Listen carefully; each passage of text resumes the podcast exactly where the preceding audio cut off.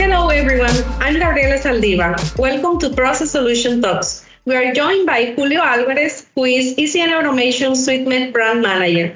And in today's episode, we will talk about intelligent analysis and monitoring in conveyors. Thanks for joining us, Julio. Hello, Gabriela. Thank you very much for the invitation. I'm delighted to be with you all again. Now, talking about the topic of today's episode, specifically in conveyors, can you explain us which are the key variables to monitor for the optimal operation? Of course, conveyor belts in mining are used to transfer material from one process to another. Typically, we find them at the outlet of crushers and at the inlet of mills. One of the fundamental variables in this process is a particle size or granulometry. Because of transported material, we go to subsequent processes such as grinding, flotation, and leaching. Having the right size leads us to efficiency in these subsequent processes. So if the material does not have the right size, the process may not function correctly. Similarly, in concentrator plants, having the material correctly crushed is very important for the liberation of valuable ore or undesirable material, since if it's not properly crushed, optimal performance won't be achieved. Measuring particle size in real time allow our clients to make important decisions and take actions to make corrections in their primary, primary crushers, secondary crushers, or screens. What is the product we currently have at ECN for the analysis and monitoring of this type of conveyors? At ECN, we currently have the F80 meter, which is a system that, through artificial vision, allows us to obtain the size of rock particles in real time. What are the components of F80 meter? F80, F80 meter mainly consists of three models.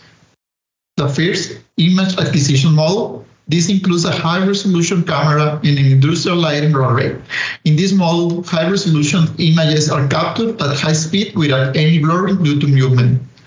The second one is the processing model. This is where the high performance computer system is located.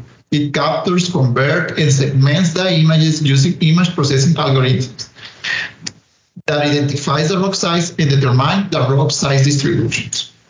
Lastly, the advanced visualization model allows us to see in real time the segmentation carried out by the processing system, the particle size distribution curve, and the history of captured images.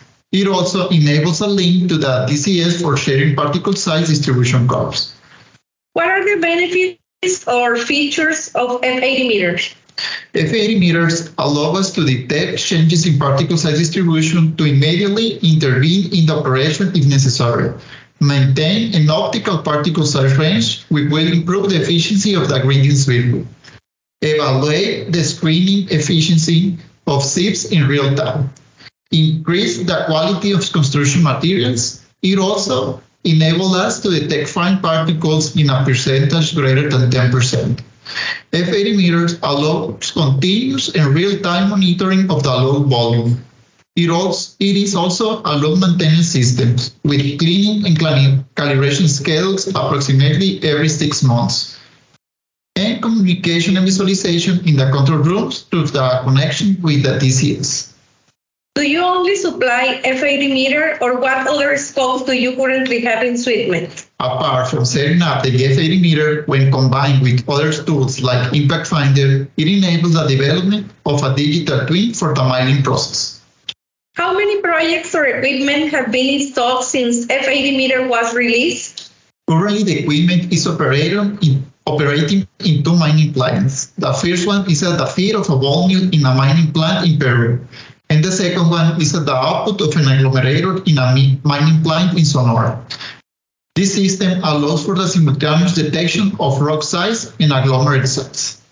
In addition to these systems, we are in the process of installing three systems in two mining plants in Peru. Thank you very much, Julio. Finally, could you tell us where can we find more information? Thank you, Gabriela. For more information, you can visit our website at ecnautomation.com or find me on LinkedIn as Julio Alvarez. Thank you all for listening. We look forward to seeing you in our next episode.